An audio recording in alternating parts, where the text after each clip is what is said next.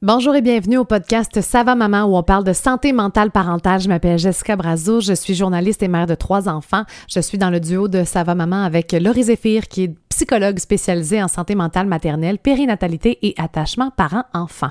Aujourd'hui, on a un invité spécial avec nous. On reçoit Mardoché Mertilus du regroupement pour la valorisation de la paternité. Oui, on va parler paternité, ça fait longtemps qu'on voulait le faire, euh, mais on voulait surtout donner la parole au papa. Et on a trouvé tout un papa. Mardoché, ça fait à peu près dix ans qu'il travaille euh, avec les pères. Il est papa lui-même. Et on va parler de son CV dans les prochaines minutes. Vous allez voir que c'est assez impressionnant. Mais il a entre autres créé les tout premiers cours prénataux spécifiquement créés pour les papas. Oh, j'aurais aimé ça avoir ce genre de cours-là, c'est-à-dire les mamans d'un bar, les papas d'un bar pour une séance, pour qu'ils puissent parler de ce qui les préoccupe vraiment qui laissent tomber la carapace pour soutenir leur blonde enceinte qui est peut-être inquiète par rapport à l'accouchement, puis vraiment de parler de ce qui, eux, les préoccupe, les petites questions euh, euh qui ont qui osent pas poser, euh, les grandes, grandes craintes aussi. Tu sais, on va parler de transition à la paternité. On en parle souvent par rapport aux mamans, sur Ça maman, mais les papas aussi vivent beaucoup de choses. Dépression postpartum chez le papa aussi, on va en parler. Les changements identitaires, comment même repenser notre langage lorsqu'on parle de paternité vous allez voir que ça va faire partie de la conversation. Mardoché nous a proposé de, d'appeler Ça va maman, ça va maman et papa. Effectivement, on va y penser parce que c'est important, euh, c'est vrai. Et euh, bref, c'était une conversation euh, vraiment intéressante, vraiment importante pour nos conjoints, pour les papas, nos garçons aussi qui vont peut-être devenir papa un jour. J'espère que ça vous plaira. Euh, j'ai très hâte d'avoir vos commentaires là-dessus. J'espère que vos conjoints, parce que je le sais que notre public est majoritairement féminin, j'espère que vos conjoints vont l'écouter. J'espère que le père de vos enfants va, va écouter cette conversation-là, les papas qui vous entourent. Vous allez voir, écoutez jusqu'à la fin, on donne beaucoup de ressources aussi pour les papas parce qu'il y en a moins que pour les mamans. Il y a moins de groupes Facebook, il y a moins de... Et, mais ça commence à changer, heureusement. Et donc, restez jusqu'à la fin de la conversation, vous aurez tout ça. Et sur ce, je veux souhaiter une très, très belle fête des pères à tous les papas de ce monde.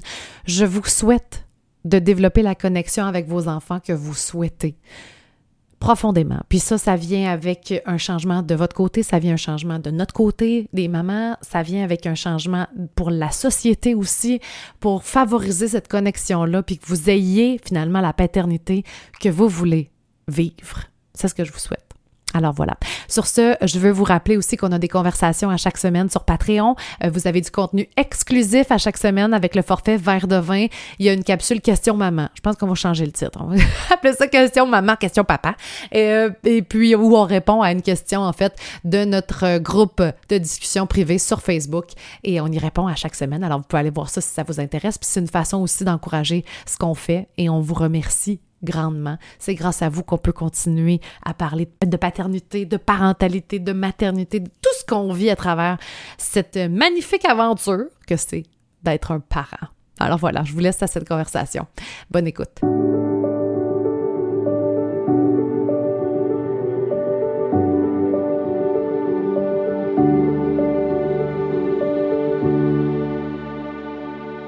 Très, très contente d'avoir un invité avec nous aujourd'hui, Laurie. On reçoit Mardoché Mertilus. Bonjour, Mardoché.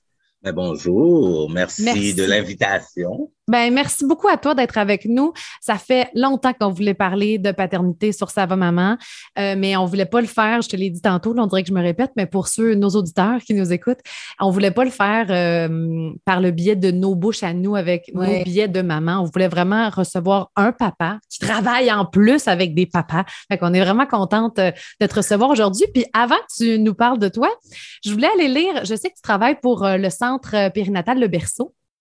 Oui, je suis contractuel pour le berceau. Ils ont une euh, très belle euh, biographie, en fait, description de ce que tu fais professionnellement.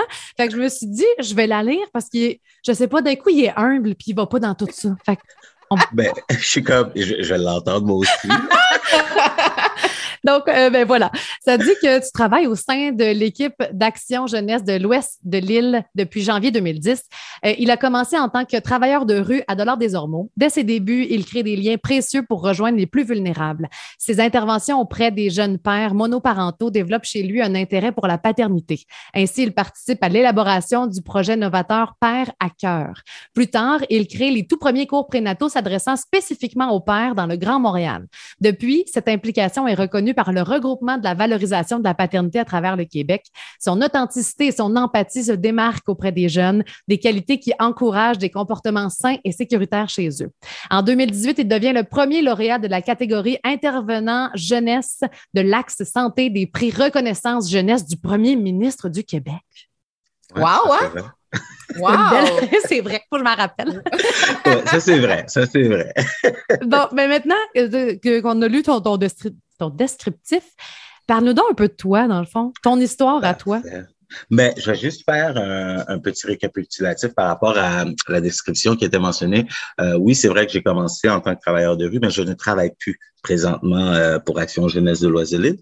Euh, j'ai été dix ans à l'organisme en tant que, oui, travailleur de, rue pendant peut-être quatre ans et par la suite coordonnateur clinique jusqu'à la fin de, de mon mandat où ce que euh, je travaille maintenant pour le regroupement de la valorisation de la paternité comme formateur et agent de liaison euh, à travers le Québec pour toute organisation qui mm. compte recevoir des formations ou inclure les pères dans leur service. Mm.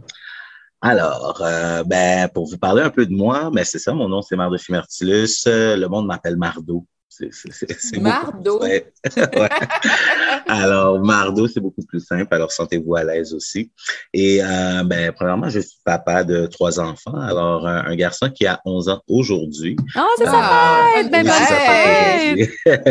ben, merci. Euh, une première fille qui a eu 8 ans euh, en mai et une dernière euh, petite fille qui a eu un an euh, en oh. mars.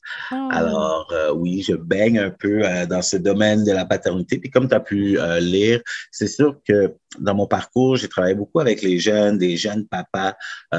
étant moi-même, je n'ai pas eu la chance de grandir avec un père. Alors la paternité a toujours été un sujet, pas pour dire tabou, mais on n'en mm-hmm. parlait pas trop, mais en même temps, ça m'intéressait beaucoup.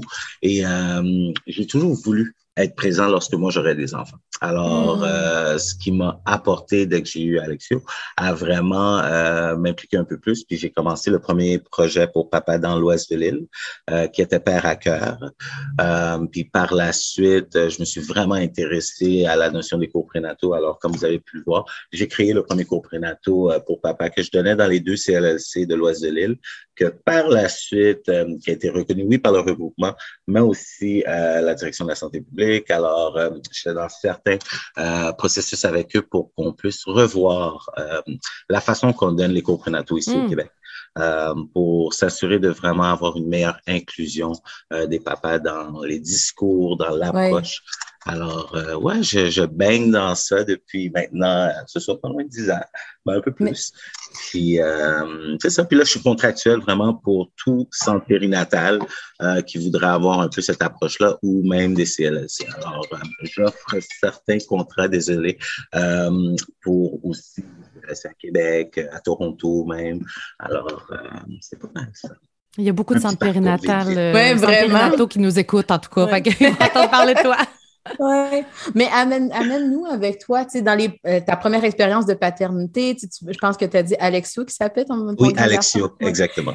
Fait comment tu te sentais, tu sais, toi, comme papa, est-ce que tu avais justement, est-ce que tu te sentais exclu? Est-ce que tu sentais qu'il y avait de la place pour exprimer? Comment est-ce que tu te sentais peu inclus? Comment tu vivais les choses? Euh, mais moi, euh, personnellement, j'ai quand même bien euh, intégré cette paternité-là avec mon garçon, dans le sens que, oui, j'étais quand même bien entouré. Alors, même si j'ai été élevé par une mère monoparentale, celle-ci a toujours pris le temps quand même de mm-hmm. m'expliquer l'importance. Mm-hmm. Euh, d'un père dans la vie de ses enfants.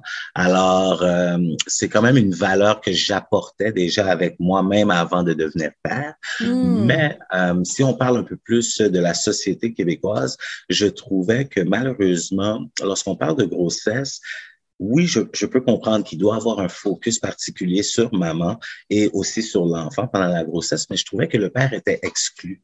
Et malheureusement, dans la littérature, euh, dans la façon d'approche, lorsqu'on parle du papa, on l'identifie comme un accompagnateur et non nécessairement comme un père en soi. Alors, c'est comme, c'est comme si qu'on disait que, ben, tu n'as pas vraiment de feelings, on s'en fout un peu de comment est-ce que tu te sens là-dedans. Puis ton rôle, c'est vraiment de t'assurer que maman ne stresse pas. Alors, ne pas stresser maman et de l'accompagner puis de répondre à ses besoins mais en même temps, les pères, ils ont des besoins pendant ces grossesses-là. Surtout lorsque ça peut être des grossesses surprises aussi.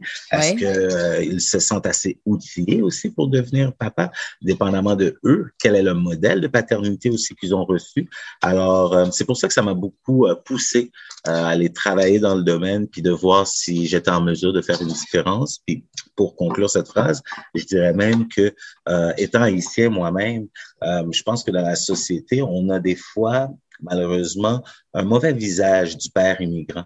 Euh, mm-hmm. on, a tendance à dire que bon, les pères immigrants ne sont pas nécessairement présents euh, mm-hmm. pour leurs enfants. Alors, euh, je voulais personnellement rayer ce stéréotype-là autour de moi, puis de démontrer que oui, un homme de couleur est en mesure de prendre soin de ses enfants, mais en même temps de venir de l'avant et représenter aussi la communauté mm.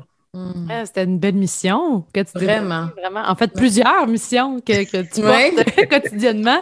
Puis, est-ce que tu as senti.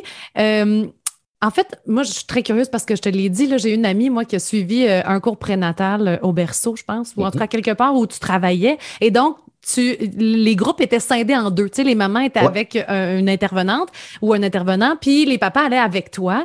Et je trouvais ça intéressant de, de faire cette scission-là parce que je suis certaine, puis il y en a peut-être qui vont dire, mais pourquoi les séparer? Pourquoi, tu sais, ils veulent entendre ce que l'autre veut entendre, mais je suis sûre qu'il y a des affaires qui ressortent pendant ces rencontres-là qu'ils osent peut-être pas dire devant leur conjointe, ne serait-ce que parce qu'ils veulent justement, je vais dire en gros guillemets, les accompagner. Fait qu'ils veulent pas mettre mm-hmm. plus de crainte qu'elle. Mm-hmm. C'est elle qui porte l'enfant puis qui est peut-être inquiète par rapport à l'accouchement, par rapport à ci, par rapport à ça. Fait qu'ils veulent se montrer comme fort par rapport à, à, côté d'elle. Fait que je suis curieuse d'entendre le pourquoi tu l'as fait puis qu'est-ce que tu entends. OK. Alors, euh, dans mes débuts, euh, c'est sûr que je regardais beaucoup le contenu euh, de ce que les CLLC offraient comme cours prénataux aux deux parents. Et tout de suite, c'était comme un genre de red flag pour moi pour dire, OK, il y a, y a, quelque chose qui doit être ajusté parce que il y a mm. quelque chose qui fonctionne pas nécessairement. Alors, qu'est-ce que j'ai commencé à faire dans mes débuts? C'est un peu faire des, des mini-sondages, puis sonder euh, certains parents pour comprendre pourquoi, premièrement, les pères assistaient à les rencontres prénatales. Mm. Et dans la majorité des réponses, c'était comme, Ma femme m'a dit de venir. C'est exactement ça dans mon cas, en tout cas. Puis, mais en même temps, j'avais aussi une curiosité à savoir euh, qu'est-ce que les pères spécifiquement venaient chercher lorsqu'on parle de relation avec l'enfant, l'éducation avec l'enfant? Puis, ce que les papas ils me disaient, c'était que, ben, tout le côté santé, sécurité tu sais, de l'enfant, euh, moi, ça, ça vient m'interpeller. Puis oui, c'est sûr que la grossesse m'interpelle, mais en même temps, pour les papas puis pour les hommes, on a, on a comment, comment est-ce que je pourrais dire? On dirait que c'est pas nécessairement concret tant qu'on ne le voit pas. Alors, mm-hmm. tandis que maman, elle, elle le porte, elle peut le sentir, c'est très différent. Alors, d'entendre euh, ce genre de crainte-là m'a vraiment poussé vraiment euh, à aller plus loin.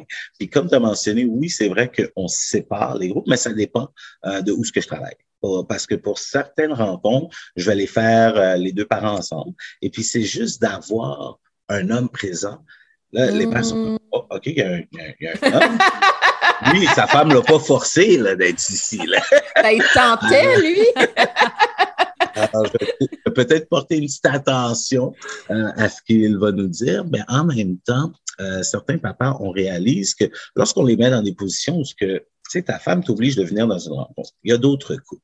Euh, oui, peut-être tu as certaines questions un peu plus spécifiques par rapport à l'enfant que tu voudrais poser, mais c'est pas tous les hommes qui sont à l'aise non plus de poser ce genre de questions devant leur femme pour ne pas avoir l'air stupide, entre parenthèses, et aussi par peur de jugement des mm-hmm. autres couples. Alors, je pensais que c'était vraiment important de permettre à ces hommes-là de se retrouver avec d'autres papas qui vivent la même chose que eux. Et puis en même temps, ça leur permettait de voir, oh my God, OK, ce que je vis à la maison, je suis pas tout seul là-dedans. Alors, je crois que ça a permis au partage, puis je le vois tous les jours, moi, dans mes cours, que les, une fois que les hommes sont là, au début, c'est un peu gêné, mais après, je commence à parler, je les mets à l'aise, et puis waouh, ça se dévoile, ça pose des questions. Mm. Et en même temps, comme j'ai dit, ça les permet de réaliser que, OK, il y a d'autres hommes qui vivent ça. Mm. Alors, c'est normal ce que, ce que je revis, ce que je sens. Alors, euh, c'est vraiment ça le but de les séparer au début. J'aimerais tellement ça, Je suis sûre qu'il y a plein de filles qui aimeraient ça, être dans un petit coin pour écouter, puis qu'est-ce qu'ils Avec un petit de popcorn. Ah ouais, pose cette question, mais je trouve assez intéressant ce que tu dis, Mardoché, parce que des fois, moi, ce que j'entends euh, dans ma clinique, c'est les mamans ont l'impression que c'est juste moi qui s'inquiète, c'est juste moi qui pose des questions, c'est juste moi qui s'informe. Puis des fois, c'est comme, ben, peut-être que papa aussi s'inquiète, que papa mm-hmm. aussi, mais d'une différente façon, peut-être qu'il l'exprime moins. Puis comme que tu dis, quand on est ensemble, puis quand on amène le thème, la gêne s'enlève peut-être ou le sentiment que je suis anormal s'enlève. Puis là, on réalise que hein, on porte beaucoup plus d'inquiétude ensemble, beaucoup plus de façons de, de, voir la parentalité ensemble. Et peut-être qu'on n'ose même pas s'en parler, même comme couple. Exactement. Puis ce qui est beau dans ce que tu dis, Laurie, c'est que aussi, euh, on a tendance à, comment est-ce que je pourrais dire, à enseigner. Puis j'aime pas ce mot lorsqu'on parle de parentalité parce qu'on ne peut pas dire à un parent comment devenir parent, mais on a tendance à vouloir éduquer les gens à il faut faire les choses d'une certaine façon. Mais en faisant ça, dans la société québécoise, on est en train de dire aux mères, il faut faire les choses d'une certaine façon pour que les mères puissent le dire à leur mari ou à leur conjoint qu'il faut faire les choses de cette façon-là. Alors là, les hommes se sentent vraiment comme, mais ben, si je fais les choses de ma façon, c'est pas correct, c'est jamais correct tant que c'est pas de la façon de ma femme. Alors, d'être en mesure de, des fois, les séparer. Et puis, lorsque je le donne avec une doula ou avec une infirmière, L'infirmière va faire son contenu avec les mamans. Moi, j'apporte mon contenu avec les papas, puis on les encourage euh, parce que la communication est vraiment la clé. Euh, dans, tous les, dans tous les couples et dans la parentalité. Alors, on les encourage à, une fois retour à la maison, échangez-vous un peu euh, ce qu'on vient de discuter pour être en mesure de euh, grandir un peu cette notion de parentalité là, qu'ils hmm. Puis, tu sais, à Ça va maman, on parle souvent de, de, la transition à la maternité, tu sais, tout ce que ça amène mm-hmm. comme changement, comme, comme, mon Dieu, comme apocalypse. Des fois, tu es comme, ah, attends une minute, qu'est-ce que c'est ça, une fois que tu as accouché, tu sais. Puis, très peu, il y a très peu d'informations par rapport au papa aussi, la transition à la paternité. Est-ce que tu as mm-hmm. contact avec les nouveaux pères aussi ou tu vois plus? Oui. Oui. Euh, mais moi, qu'est-ce que, euh, mais qu'est-ce que je trouve extrêmement important, c'est que oui, on va donner des cours prénataux, mais euh, on essaie au moins trois mois après la naissance de chaque enfant de revoir le couple. Premièrement, pour mmh. comprendre comment l'accouchement s'est passé, parce qu'on s'entend pour ceux qui sont parents, euh, tout ce qu'on a appris de bon, comment est-ce que la naissance du bébé va se faire, 95% du temps, c'est pas ça qui est arrivé. Alors, on essaie vraiment de les revoir. Ils nous présentent leur bébé. On met ça dans une petite ambiance quand même assez joviale sous forme de brunch. Et on permet au papa aussi de venir s'exprimer euh, par rapport à lui, comment est-ce qu'il a vécu l'accouchement. Est-ce qu'il s'est senti inclus? Est-ce qu'il avait peur à un certain moment? Est-ce qu'il pensait qu'il perdait le contrôle? Mais à cause de l'environnement, il fallait qu'il reste droit parce que on s'entend qu'on peut permettre à maman de perdre le contrôle un peu. Est-ce qu'on peut permettre à papa dans une hmm. salle d'accouchement de faire comme Oh my God, c'est peut-être mal vu. Tu sais, ça peut être vu comme la violence ou quoi que ce soit. Hmm. Alors, de rattraper ça avec eux et de voir par la suite comment est-ce qu'ils commencent à vivre leur postnatal. Comment est-ce qu'ils voient ça, leur relation de couple qui a changé de couple? La relation parentale. Parce que c'est ça qu'on n'enseigne pas beaucoup non plus à les nouveaux parents. On leur dit, oh, vous allez avoir un bébé, ça va être cool. Mais est-ce qu'on leur parle de la relation amoureuse? Que comment est-ce que la relation risque de changer? Je dis pas que les gens changent totalement, mais on devient des parents. Il y a des euh, changements. Il y a des changements, la routine change. Alors, de voir avec eux comment est-ce qu'ils s'adaptent avec ce changement-là et est-ce que, oui, ils ont besoin d'aide? Comment reconnaître la dépression postpartum? Puis, pas juste la dépression postpartum chez les femmes, qu'elle existe chez les hommes aussi. Alors, beaucoup d'hommes sont surpris des fois d'entendre ça. Alors, c'est vraiment, oui, on essaie le plus souvent possible euh, de faire ce genre de recap un peu euh, avec les participants qu'on rencontre. Et euh, bien sûr, ils ont toujours mes coordonnées. ils peuvent toujours me contacter s'il y a des questions, quoi que ce soit. Oui, tu sais, ouais, vas-y. Ah, vas-y. nous autres, on est tout à Mais ce que j'aime aussi de ce que tu amènes, Marc Decher, c'est toute la notion de ces complémentaires, nos perspectives. Tu, sais, tu donnais, mm-hmm. exemple, l'accouchement. C'est vrai, la femme vit l'accouchement avec la douleur de l'intérieur, les contractions, les gens qui viennent vers elle. Mais le papa dans la pièce, lui aussi, vit l'accouchement, mais d'une autre façon, comme que tu dis. Peut-être que moi, j'ai eu peur de te perdre. Peut-être que toi, à l'intérieur de toi, tu te sentais super confiante, tu avais le bébé. Mais moi, j'avais peut-être peur de qu'est-ce qui se passait avec le bébé, qu'est-ce qui se passait avec toi, ma, ma conjointe.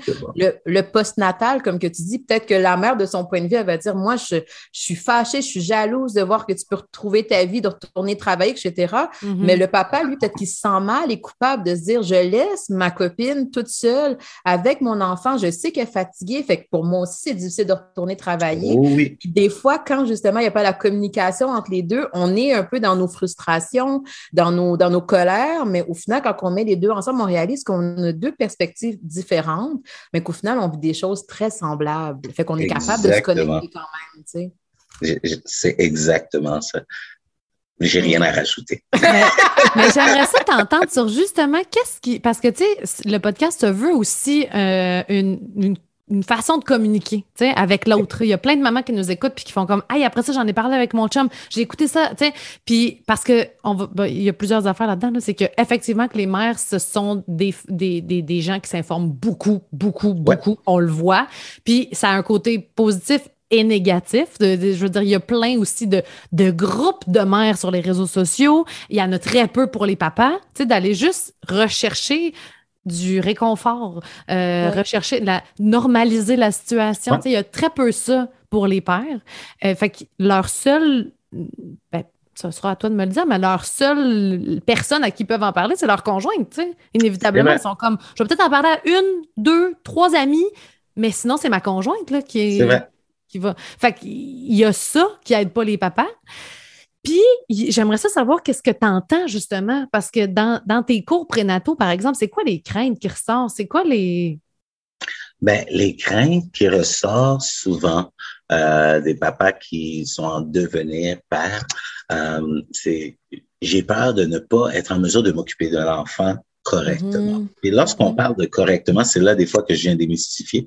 Euh, Qu'est-ce que tu veux dire par correctement? Puis là, on entend la société derrière eux. Tu sais, comme mhm. c'est lourd, il faut que tu sois capable de prendre soin de maman, il faut que tu sois capable de balancer le travail et la maison. Puis on n'est pas encore rendu dans une époque où ce que, oui, c'est sûr que la paternité, on en entend de plus en plus parler, c'est beaucoup, beaucoup, de beaucoup plus valorisé qu'elle était il y a 50 ans mais on n'est pas encore rendu dans une époque où ce que les pères sont confortables. Euh, totalement confortables de parler de paternité euh, dans leur lieu de travail ou peu importe parce que il y a encore des, des petits comme ben pourquoi tu me parles de ça? Ta femme elle, s'en occupe pas ou quoi que ce soit. Alors il y a toute cette crainte là des fois que les papas euh, vont mentionner de comme ben comment est-ce que tu sais je suis content d'être papa mais on dirait que je dois le cacher on, on, dirait que je peux pas nécessairement m'exprimer à voix haute dans la société qu'on vit, euh, fier d'être père. sais. Alors, ça, c'est une des craintes, mais c'est sûr que tu en as beaucoup d'autres, de, bon, comment est-ce que je vais prendre soin de l'enfant, euh, comment gérer ma femme, comment gérer les hormones, comment est-ce que je reconnais que ça va pas bien. Non euh, Qu'est-ce que je fais en cas de situation, je veux dire de crise, mais que je suis tout seul avec l'enfant et puis que l'enfant euh, se sent pas bien, qu'est-ce que je peux faire pour ne pas avoir à nécessairement, oui, je peux appeler la mère de l'enfant, lui laisser savoir qu'est-ce qui se passe, mais sans nécessairement, sans nécessairement avoir à demander à la mhm. mère de l'enfant quoi faire, comment je peux me responsabiliser en tant qu'individu à part entière, tu sais, euh, mhm. parce que beaucoup de papas vont le mentionner, et puis surtout, on l'entend même des fois dans des situations de rupture, euh, mhm. lorsque les pères vont avoir des gardes partagées et qui se retrouvent le premier week-end avec leurs enfants tout seuls, là, ils sont comme, qu'est-ce que je fais? qu'est-ce que je fais? est-ce que je le fais bien? On dirait qu'on cherche mm-hmm. toujours le petit collant de maman qui va nous dire, ah, good job, tu sais. Alors, euh, il y, a, y, a, ces craintes-là, bien sûr, qui viennent euh, des papas. Mais euh, en général, c'est vraiment, comme j'ai mentionné tantôt, tout ce qui est par rapport à la santé, la sécurité de l'enfant.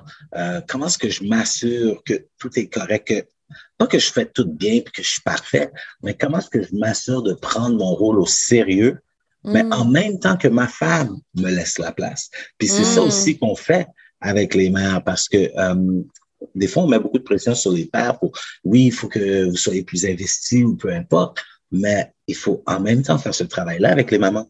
Parce qu'il faut que les mamans soient en mesure de laisser la place au papa. Mm-hmm. Parce que des petits exemples banals, un papa qui habille l'enfant, Puis papa, il est fier de comment il a habillé sa petite fille. Puis que maman, elle fait comme, ouh, ça fait dur. Et puis que. Les deux, ça ne matche pas ensemble. Moi, je l'entends des fois, les deux, ça.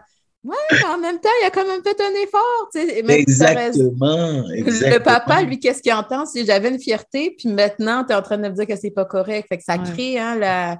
Mais le congé parental aide pas là-dedans. Le congé de maternité, qui est généralement pris par la femme. Fait que tu, tu t'es rendu habitué parce que c'est toi qui es là toute la journée, tu sais, à gérer toute la. Fait que là, tu, tu as des habitudes, puis tu connais un peu plus ton enfant. Fait que tu connais quand, quand il pleure de même, de même, de même. Puis là, le papa, il arrive. Puis là, après ça, tu fais comme Ah, mais il aime ça de même, de même, de même.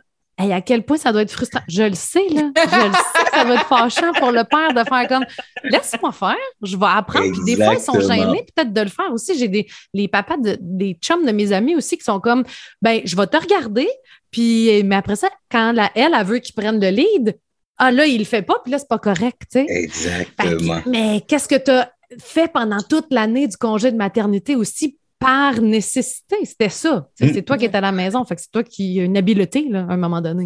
Mais en même temps, on le voit là, de plus en plus euh, lorsqu'on parle de congé parental. Euh, que ben il y a une nouvelle loi qui est passée dernièrement que lorsque les pères vont prendre au moins 10 semaines dans le congé parental, le gouvernement ajoute quatre semaines de plus. Ça, c'est ce qui est bien correct, mais en même temps, est-ce que c'est 100% des pères qui mm. prennent dans le congé parental? Non. Mm-hmm. Alors, qu'est-ce qu'on fait pour les papas qui prennent juste leur congé de paternité? Puis, il faut se dire les vraies affaires. On parle de congé de parental, on parle de congé de paternité, mais c'est toute une question de budget familial. Alors, ah les parents se regardent puis ils se parlent par rapport à, bon, mais lequel salaire on peut se permettre qui descende un peu? Exact. Puis la majorité du temps, on va se le dire, dans les cas, c'est la maman. Et puis, que lorsque c'est la maman peut-être qui fait le plus gros revenu, c'est là qu'on va voir que maman va retourner au travail un peu plus tôt ou ce que papa va prendre un peu plus de temps par la suite avec l'enfant.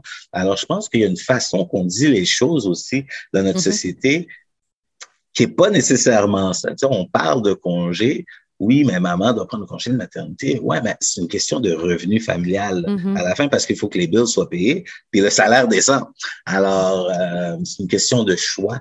Euh, alors, je pense que c'est important, oui, que les mères laissent la place, mais euh, c'est toute cette, cette euh, habileté coparentale aussi qu'il faut aller travailler. Puis nous, au RVP, au regroupement pour la valorisation de la paternité, on a développé euh, quatre outils dernièrement euh, sur la coparentalité. Tu sais. Euh, on parle de la reconnaissance, on parle de la cohérence parentale, la communication aussi. et puis c'était le dernier, donne-moi des petites secondes, il va me vite, vite.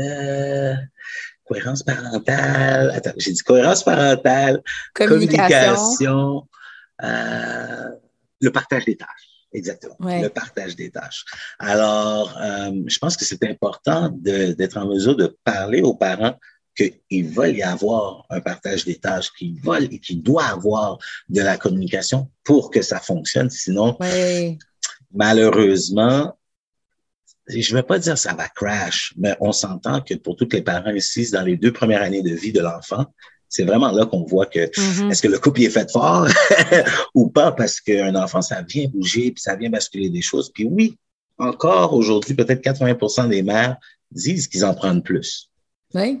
Mais ce serait intéressant de savoir combien dans le pourcentage de ces mamans-là laissent autant de place à ses papas pour en prendre plus. Mm-hmm. Alors, euh, je pense que oui, on va chercher certaines statistiques qui sont très intéressantes, mais on ne va pas nécessairement chercher encore les vraies réponses. Oui, exact. Parce que moi, une question que je demande des fois à des couples que je rencontre, c'est pourquoi tu ne fais pas confiance à ton partenaire, la personne que tu as choisie, la personne que tu aimes, la personne que tu as choisie pour être le père de ton enfant, qu'est-ce qui fait en sorte que tu ne lui fais pas confiance? Et c'est là qu'on ça nous donne une perspective différente sur j'avais jamais vu que c'est comme si je lui disais que je ne lui faisais pas confiance. Pourquoi? Parce qu'il n'a pas lu assez de livres, parce qu'il n'a pas fait assez de formation, parce qu'il n'est pas abonné à trop de publications ou de trucs sur les réseaux sociaux. Exactement. parce que les mères s'informent tellement, tu sais. Exact. J'ai l'impression d'avoir la réponse, ou même tantôt, justement, Mardoché, tu parlais du congé parental, ou Jess, tu parlais de la. Pendant tout le congé, moi, j'ai développé mon sentiment de compétence parentale. Je sais qu'est-ce que le bébé aime, etc. Mais en même temps, quand papa revient, comme que tu dis, mm -hmm. est-ce que je laisse la place à ça ou je me dis, non, non, regarde, moi, je sais comment est-ce qu'il doit arrêter de pleurer. Je sais qu'est-ce qui fonctionne. Fait que je te laisse même pas la chance à toi de l'essayer parce que, justement, derrière, j'ai pas confiance que tu vas être capable d'apaiser notre bébé. Mais, tu sais, ça mm. part de loin. Fait que des fois, justement, le papa ressent ou voit toute la, le, le manque de confiance, le, le, la distance, même autant dans le couple que dans la famille. Puis des fois, justement, papa, il fait comme, ben non, c'est toi qui vas tout gérer. Puis là, ça crée encore plus de la frustration. Ça crée encore plus de sentiments d'impuissance et d'incompétence, même dans mon rôle parental. Fait que c'est ce qui fait en sorte que des fois, il y a des déséquilibres, que peut-être qu'on ne voit pas que les deux ont contribué un peu à ça parce qu'on mm-hmm. s'est ajusté à, ben toi, tu me laisses moins la place. Moi, j'ai dit, je la prenais moins. Puis toi, tu es fâché de ça. Fait que ça fait en sorte que tu crées encore plus la bulle avec bébé ça crée tout ça dans la famille. Puis, tu sais, l'allaitement aussi, je veux dire, inévitablement. Moi, je me rappelle, mon chum, il me disait, je me sens comme inutile. En ce moment, je le sais que notre enfant a plus besoin de toi que de moi. Puis, j'étais comme, ben non, mais en même temps, si je regarde, si je regarde dans ses yeux à lui, c'est vrai que c'est moi qui allaite, là, tu sais. Je trouve ça triste que lui, puis je le sais, on le voit beaucoup, beaucoup, beaucoup passer sur notre groupe de discussion privée, des mamans qui disent euh, parce que je sens lait, mettons, mon bébé, il se calme quand il est sur moi, ça fait tellement de peine à mon chum qu'il n'est pas capable de le calmer. Comment je fais pour le rassurer? Comment je fais pour le. Tu sais, il y, a ça aussi, là. Oui. Mais c'est intéressant que tu amènes le terme de l'allaitement. Puis, tu sais, euh, moi, je ne suis pas pour dire que dans mes sessions, j'encourage le biberon pas du tout. Euh, J'encourage très fortement l'allaitement, mais je ne mets pas de pression sur l'allaitement parce que dans la société qu'on vit, il y a énormément de pression pour les mamans, sur les mamans pour allaiter. Puis on s'entend que les allaitements, c'est pas tous les allaitements qui commencent bien et puis que ça va très bien. Tu sais, ça peut être moi, très, ça a été très, très mal. Très pas beau, très pas fun, très, oui, c'était très ça difficile. peut être très dur. Puis en même temps, moi, qu'est-ce que je remarque euh, depuis peut-être je vous dirais quatre ans, beaucoup de femmes se présentent aux rencontres prénatales pour dire oui, je veux allaiter, mais je veux que mon partenaire participe. Alors, c'est quand que je peux introduire le biberon. Je parle pas de faire du mix de formules. Je parle juste de pomper mon lait, que mon partenaire puisse aller chercher cette connexion-là aussi avec l'enfant, de nourrir l'enfant, parce que c'est vrai que les gars se sentent inutile dans cette période d'allaitement-là. Mais même si que oui, on peut dire que le rôle du partenaire de soutenir maman pendant l'allaitement. Amène un verre d'eau avec de la glace. Ouais, des fois, c'est limité à ça. C'est ça, assure-toi que l'oreiller est correct, tu sais, euh, puis c'est encore en train de me dire que je réponds aux besoins de maman et non nécessairement aux besoins du bébé. Ouais. Alors, euh, je pense que euh, on est quand même dans une heure où ce que les choses évoluent. Euh, et puis que même les mères, moi je le ressens beaucoup euh, dans les rencontres que, que je fais ces temps-ci, que les mères voient que leurs chums veulent être un peu plus impliqués, puis ils essayent quand même de, de vouloir faire de la place. Mais en même temps, ce que je vois dans un cours, ce qui se passe à la mm-hmm. maison, mm-hmm. ça peut être deux choses aussi euh, totalement différentes, mais on le voit que ça, ça va beaucoup. Ça va. Oui. Mais tu sais, par rapport à l'allaitement, je pense qu'on peut quand même souligner le fait que, tu sais, derrière, le papa veut se sentir utile. Fait que peut-être que pendant l'allaitement, je me sens moins utile, mais peut-être que parce que je donne les bains, par exemple, je me sens utile. Mm -hmm. Tu sais, ça répond à un besoin d'une autre façon. Peut-être que justement, c'est toi qui donnes le lait, mais c'est moi qui s'assure de changer la couche après le boire. Fait qu'on peut trouver des façons très créatives de quand même répondre aux besoins d'utilité que les deux parents veulent euh, mais... ressentir, qui est peut-être plus ciné pour la maman avec l'allaitement, mais effectivement, papa, il peut faire d'autres choses que juste prendre soin de maman. Tu sais. Puis en même temps, j'aime beaucoup que tu Laurie a mentionné euh, le besoin d'utilité. Moi, je l'utilise jamais. Euh, ce terme dans, dans mes cours. Puis la raison pour laquelle, c'est parce qu'on ne veut pas se sentir utile avec son, son, son, enfant. On veut aller chercher une connexion avec ouais. son enfant. Alors, des fois, euh, puis c'est pas mauvais là, que tu l'utilises, mais je fais juste dire des fois, dans les termes qu'on va mm -hmm, utiliser ouais. aussi avec les papas, c'est extrêmement important parce que c'est là qu'on va faire la différence dans comme, OK, mon bébé a besoin de moi. Ouais. j'ai besoin de faire cette tâche-là. Alors, euh, je pense que c'est important aussi, pour, surtout pour les infirmières, euh, je vous dirais de, de, vraiment faire attention à temps, parce que je le vois avec les douleurs, avec les accompagnatrices à la naissance, que euh, il y, a, y, a, cette sensibilité-là. Puis beaucoup d'infirmières en périnatalité, ils l'ont aussi. Ouais. Mais beaucoup de, toutes les infirmières n'ont pas étudié dans la même époque. Mm -hmm, Alors, c'est c'est encore mitigé euh, dans le monde médical, mais euh, je pense que. C'est un bon point que tu amènes. Oui, c'est un bon point que tu amènes sur la, portée des mots puis la sensibilité que ça peut avoir. Tu de dire à un papa, tu n'es pas juste utile, tu es, connecté, il y a une sensibilité à quelque chose dans la mm-hmm. relation. Puis c'est vrai que peut-être que la portée que ça peut avoir pour une maman versus pour un papa ou peu importe le bagage, c'est vrai que si on veut pouvoir valoriser la paternité, c'est ce genre de d'échange-là qui permet de voir exactement. Oui, puis je pense que, tu sais, à Sa Maman, on parle souvent de, de la hum, construction sociale qu'on a d'une mère. Hein? À l'époque, la mère était tout, puis la mère s'occupe des enfants, puis le père rapporte l'argent à la table, puis bon, tu sais, c'est un peu, tu sais, puis le père est la, la figure d'autorité, puis de, tu sais, il y a une construction sociale pour le père aussi. Est-ce que tu l'entends, ça, cette, ce bagage-là de je porte ça, mais je veux pas nécessairement reproduire ce que mon père m'a. Tout le temps. Tout le temps. Puis, euh, dans mon rôle de formateur et d'agent de liaison au RVP, euh, c'est ben, un des premiers besoins des papas. Euh, qu'on essaie d'enseigner, ben, qu'on essaie d'apprendre aux intervenants lorsqu'on on se demande c'est quoi les besoins des pères, mais c'est de réinventer leur modèle de paternité. Beaucoup de mm. pères vont le mentionner. oui, mon père, c'était un bon père, mais il était pas là souvent tu sais, parce qu'il mm. travaillait, c'est ma mère qui s'occupait de nous. Euh, alors, beaucoup de pères d'aujourd'hui vont mentionner, ah, tu sais, mais moi, j'aimerais ça être un peu plus présent euh, auprès de mes enfants. La pandémie, là, la mm. pandémie, c'était mm. affreux, là, mais la pandémie a fait évoluer les choses beaucoup, dans beaucoup de maisons. Là. Il y a beaucoup d'hommes qui ont décidé de changer de carrière pour s'assurer d'avoir cette relation conciliation travail-famille, parce qu'ils ont réalisé en étant à la maison, waouh, hey, je vois mes enfants grandir. Hmm. Parce que quand on y hmm. pense vraiment, on ne voit pas nécessairement nos enfants grandir dans la vie de tous les jours sans pandémie. Si on travaille 9 à 5, ils sont à l'école, on les prend, on rentre, OK, ils mangent, ils se couchent, Demain, on les chip à l'école encore, c'est une roue qui tourne. Mais là, hey, je suis à la maison avec mes enfants, je fais des devoirs avec eux, ce que peut-être je n'ai pas nécessairement la chance de faire tout le temps. Alors, je pense que la pandémie a quand même amené ce positif-là aussi mm. euh, à beaucoup de papas. Mais oui, le, de réinventer leur modèle de, de paternité, euh, ça, je l'entends beaucoup. C'est pas rien, là. C'est vraiment pas bien de réinventer. C'est gros, là. Parce que nous, je, veux dire, chaque maman qui écoute en ce moment se dit clairement qu'il y a une partie de moi en tant que mère qui me vient de ma mère. Tu sais, je vais mm-hmm. reproduire certaines affaires. Oui, il y a des affaires que je voudrais peut-être pas, puis c'est bien correct. Mais tu as une base, tu sais. Souvent, tu ben pars d'une base. Fait que là, quand t'en as pas, comme tu pars avec quoi, tu sais? Puis, puis si tu veux pas aller là, vas-y pas. Mais toi, tu disais que ton papa, justement, il était pas là. Mm-hmm. Fait que t'es parti avec quelle base? T'es comme, OK, j'ai plein de bonnes intentions. Je fais quoi maintenant? tu sais?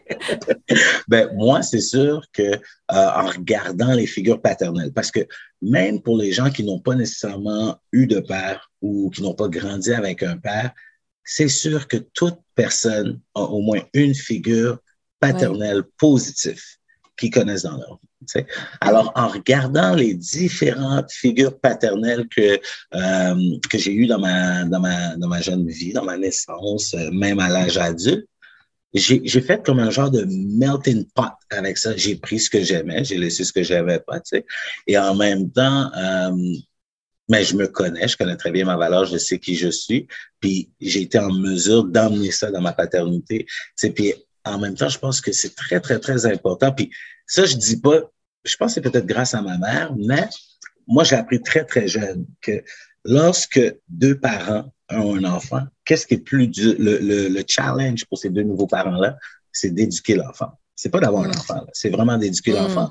Parce que maman a été élevée d'une façon, papa a été élevé d'une façon. Mais là, il faut qu'ils élèvent l'enfant ensemble. Là, on mm. parle de communication, on parle de valeur, on rend, ça va deep, comme on dit. Alors, comment est-ce qu'on fait ça avec quelqu'un qui n'a pas grandi nécessairement comme nous, mais qu'on aime, tu sais? Mais qu'elle aussi, peut-être, euh, elle a certaines valeurs qui sont très, très, très importantes pour elle de remettre à ses enfants. Alors, je pense que, comme j'ai dit, c'est un melting pot d'un peu tout, euh, puis qui fait l'homme que je suis aujourd'hui.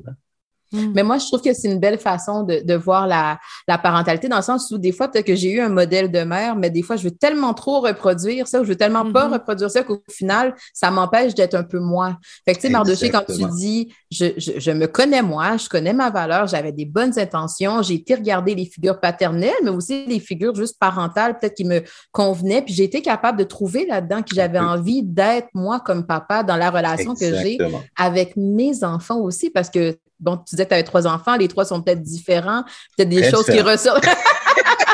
Il y a peut-être des choses qui ressortent plus avec un, moins avec l'autre. tu sais, je pense que ça laisse un peu plus de flexibilité à trouver qui qu'on est comme parent et non pas d'avoir à trop s'accrocher à une image qu'on a de qu'est-ce que ça devrait être un bon papa ou une bonne maman qui, des fois, ça, ça nous rend rigide. Mais d'enlever cette pression sociale. Je pense qu'il y a une pression sociale quand même qu'on on ne parle pas mais qui existe sur les parents.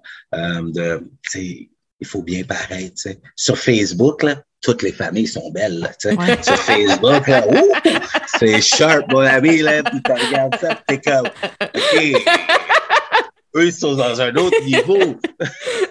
mais en même temps, à l'intérieur du domicile familial, on vit toutes les mêmes affaires. Alors, d'être en mesure d'enlever cette pression sociale-là, puis tu sais, on parle de Facebook, juste un petit exemple. Chaque ville à travers le Québec, à travers l'Ontario, je serais prête à parier à travers les États-Unis a un groupe pour maman. Oh oui. Ah ouais. Oh, il y en a tellement. Il y a combien de groupes pour papa sur Facebook? J'en ai cherché parce qu'il y a un papa qui nous a écrit. Il a écrit Ça file pas, euh, puis j'ai besoin de ressources. Aidez-moi. On a donné la valorisation, on a donné votre site, la valorisation de la paternité, puis on a donné. J'ai cherché. Il y en avait un groupe de papas, puis je savais même pas la qualité du groupe non plus. Tu sais. La Ligue des cours d'aide? Euh, C'était ça? Ouais, ça se peut. Ça se peut. J'ai été chercher celui qui en avait le plus. Il y a la Ligue des cours d'aide, euh, à peu près 25 000 membres, euh, où ce que c'est, c'est vraiment un groupe où il y a plusieurs papas, des médecins, des avocats, peu importe. Et puis, tu sais, tu as des pères euh, qui ont malheureusement perdu un enfant, qui ont un enfant qui est à l'hôpital. Puis alors, ça se console, ça s'entraide ah, aussi. euh, vraiment, vraiment bon groupe, mais il y en a un. Ouais. ouais. tu sais, je pense qu'on permet plus aux femmes de de un, la vulnérabilité. On la permet plus aux femmes. Le travail sur soi-même aussi, il y en a tellement de, croissance personnelle, on vise beaucoup les femmes. il y a quelque chose de. Même si les filles qui nous écoutent, puis effectivement que devenir mère, c'est dur, puis on, euh, d'évoluer là-dedans, c'est difficile aussi. Mais j'imagine à quel point ça doit être tough pour un père en plus, alors que c'est pas tant valorisé cette vulnérabilité-là, de te rendre compte, tu sais, comme quand on devient maman, on se rend compte qu'on a des limites. Hey, j'ai des limites de là, je pensais pas, je pensais que j'allais être capable de tolérer ça, je suis pas capable. Mm. Fait puis, mais je pense qu'on, peut-être à cause qu'on a plusieurs groupes aussi de mamans pour aller se confier puis se dire, ah oui, moi aussi, tout ça. Mais les papas qui ont des limites, tu fais comme, hey, j'ai une limite, puis moi, je suis supposée être le père fort. Mettons qu'on y va dans le gros stéréotype du père de, de mon les père. de la masculinité. Le pourvoyeur. Exactement, le pourvoyeur fort qui connaît les réponses, qui vient à mon petit gars, ou ma petite qui sait, le père qui sait. Mm-hmm. À quel point, en plus, il peut même pas se permettre cette vulnérabilité-là, malheureusement. Je pense que c'est plus qu'avant, mais pas encore assez. Exactement. Exactement. Totalement d'accord. Fait que c'est ça, il, il, il, s'ouvre pas là-dessus parce que montrer sa vulnérabilité encore, c'est comme être faible. Mais moi, je vous dirais, tu sais, moi, dans les cours que je fais, j'irai pas de là à dire que, oh, la majorité des papas vont dévoiler leur vulnérabilité, mais une chose que je peux garantir, c'est que je vois une personnalité des papas que clairement, je suis capable de dire, c'est pas comme ça avec tout le monde. Tu ne mm-hmm. présentes pas ce côté-là avec tout le monde, ça, c'est garanti. Mm. Puis, des fois, je suis pas mal sûr qu'ils ne font pas avec leur femme non plus. Mm. Alors, mais ça, c'est juste de leur permettre, c'est juste de leur donner un espace. Exact. Ça, ça en prend pas, pas, gros. Là. Moi, tout ce que j'ai fait, c'était ouvrir un Zoom ou ouvrir un local, puis de leur permettre de poser des questions. C'est sûr que j'arrive avec la théorie, j'arrive avec du contenu. Les pères aiment ça, des choses pratiques et concrètes. Alors, j'arrive quand même avec du contenu très intéressant, mais en même temps, c'est dans la nonchalance. C'est pas, euh, je suis pas en train de leur faire un dialogue de l'université, là, non plus, là. On parle, on discute entre pères, puis on réalise que oh my God, je suis pas tout seul à vivre ça. Et ça, ça fait une énorme, une énorme différence. Mais c'est ce que je retiens, je pense, de la conversation d'aujourd'hui, c'est vraiment c'est donnons l'espace. C'est de la même Ben oui. façon que nous, à Sava Maman, on parle à quel point c'est important. Nous, on parle santé mentale, fait que c'est important d'avoir l'espace pour les mamans de pouvoir se déposer. Mais dans le fond, si on fait la même chose simple pour les papas, ils vont l'apprendre. Ben Mais oui. si on leur donne pas cette place-là, ben c'est sûr qu'ils peuvent pas la prendre non plus. Fait que donnons la place. Ouais. Ouais.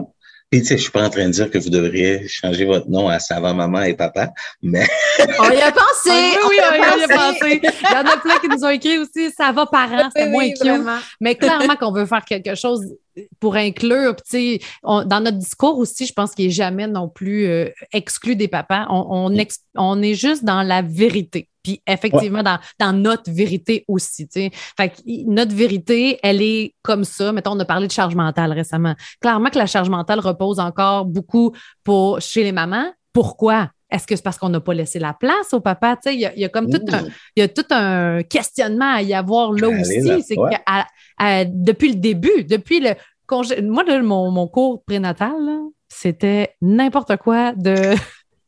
C'était comme on tient de la glace pour savoir si on est capable de tolérer la souffrance. Puis les gars la tenaient, les filles. Puis là, les gars sont comme, ah, je suis capable plus longtemps. Moi, je serais capable d'accoucher. Puis j'étais comme, qu'est-ce que c'est ça? On peut-tu Wow. parler de. On peut, c'est, c'est pas la réalité, puis ça sera pas ça l'accouchement, puis ça sera Non. pas ça le après. Fait que je comprends même pas pourquoi on fait ça en ce moment. Une- Ils se sont fait traîner là, puis par, pour être utile. Mm. Fait qu'il faut Ouais. enlever ça. Tu sais, on, l'a- on le porte depuis que l'enfant est conçu, que là, je suis Ouais. utile à maman. Tu sais. Mais en même temps, je retourne souvent dans la, dans, dans la réalité de la société. C'est une question d'image. La majorité des femmes avec qui que je parle des fois, puis que je leur dis, tu sais, euh, oui, tu voulais que ton chum y vienne. Est-ce qu'il apprend plus ou quand tu arrives à la maison, tu es obligé d'y redire qu'est-ce qu'il vient Mm. d'entendre? Puis il y, a des- il y a certaines femmes qui me l'ont déjà dit, ouais, mais je peux pas arriver là seul. Sais, qu'est-ce que le monde Mm. va penser, tu sais? Alors, c'est une question d'image. Alors, on vit encore dans un temps où ce que l'image est extrêmement importante, pour le monde. Puis c'est pour ça que je parlais de Facebook tantôt. Mais euh, je pense que oui, plus qu'on laisse la place, euh, plus que les papas vont le prendre, euh, parce que l'inclusion des pères, euh, oui, c'est pas juste dans les titres. Puis ne pas oublier aussi que, désolé, le mot parent pour beaucoup de papas veut dire maman. Ouais, Alors, des fois, c'est important, si on veut rejoindre les pères, d'utiliser des termes comme paternité, d'utiliser le mot père. Et puis, être père, ça veut pas juste dire que c'est mon père biologique. Un père, ça peut être un oncle, ça peut être un grand-père. Tu sais. Alors, euh, de voir la paternité aussi à son sens large. Ouais. Puis, euh, pour intervenir auprès des pères, faut intervenir auprès des mères aussi. Ouais. Clairement, clairement. Ça m'a beaucoup, beaucoup, beaucoup parlé, cette conversation, non seulement pour mon chum, le père de mes enfants, mais aussi pour mes garçons, que je veux Mhm. élever de cette façon-là aussi, tu sais, de, dans l'ouverture, dans l'espace, dans la vulnérabilité, pour qu'ils prennent leur place quand ils vivront des émotions, quand ils seront pères à leur tour, peut-être un jour. Mm. Ouais. Ben, merci, moi, ça m'a fait plaisir. Ouais, merci, intéressant. Mardoché, Merci beaucoup. vraiment. Ah, ça fait plaisir. Si, mettons, on veut parler de ressources en terminant, qu'est-ce Ouais. qu'il y a pour les papas? Là, on a entendu le, le groupe Facebook, le seul qui existe. Ouais. Partez-en, les pères, écoutez-nous aujourd'hui, partez un groupe Facebook. Donc, Cool Dad. Ben, c'est sûr, c'est sûr qu'il commence à, à y avoir des petites affaires. Euh, il y a beaucoup plus de podcasts, par exemple. Mhm. Sais, euh, mais moi, moi, j'en ai un euh, qui Ah oui, s'appelle. ouais, ça s'appelle Histoire de père. Euh, Ah! On n'a pas, on n'a pas filmé depuis euh, janvier, mais euh, je suis en train de travailler sur un nouveau concept euh, qu'on va ramener euh, en septembre, euh, qui va être, oui, style paternité, mais avoir une inclusion pour les mamans de venir parler de paternité aussi. Alors, euh, ben, c'est ça, si le monde veut regarder certaines émissions, on a eu Patrice Bernier, on a eu quand même quelques euh, personnalités qui sont venues parler de leur rôle de père, puis euh, est-ce que, tu sais, être un joueur de soccer puis être papa, euh, comment est-ce Mm. qu'on gère ça aussi? Euh, Donc, Histoire ben, de père, on peut trouver ça où? On peut trouver ça sur... ça sur Facebook, YouTube, Instagram, euh, partout, là, toutes les plateformes. vous pouvez regarder ça. Je sais que il y, a, il y a un homme que je connais aussi qui offre un podcast, mais plus pour les pères séparés qui vivent Mhm. euh, les moments de séparation hors pair. Ça s'appelle hors pair. Euh, puis ça, ils commencent tranquillement à avoir euh, des petites télé-réalités, si je pourrais dire, ou même euh, des podcasts sur la paternité. Mais lorsqu'on parle de ressources nécessairement, euh, juste dans la grande région de Montréal, euh, si on parle de bon un père qui vit une séparation ou qui vit de quoi difficile, l'organisme vraiment ce serait père séparé. Euh, père séparé, leurs locaux sont à Hochelaga, si je me trompe pas, juste à côté du carrefour familial Hochelaga. Alors, euh, cet organisme-là, c'est un magnifique organisme, puis euh, ils accompagnent ces papas-là, les aident à trouver des avocats, peu importe. Euh, on a aussi Coopère Rosemont.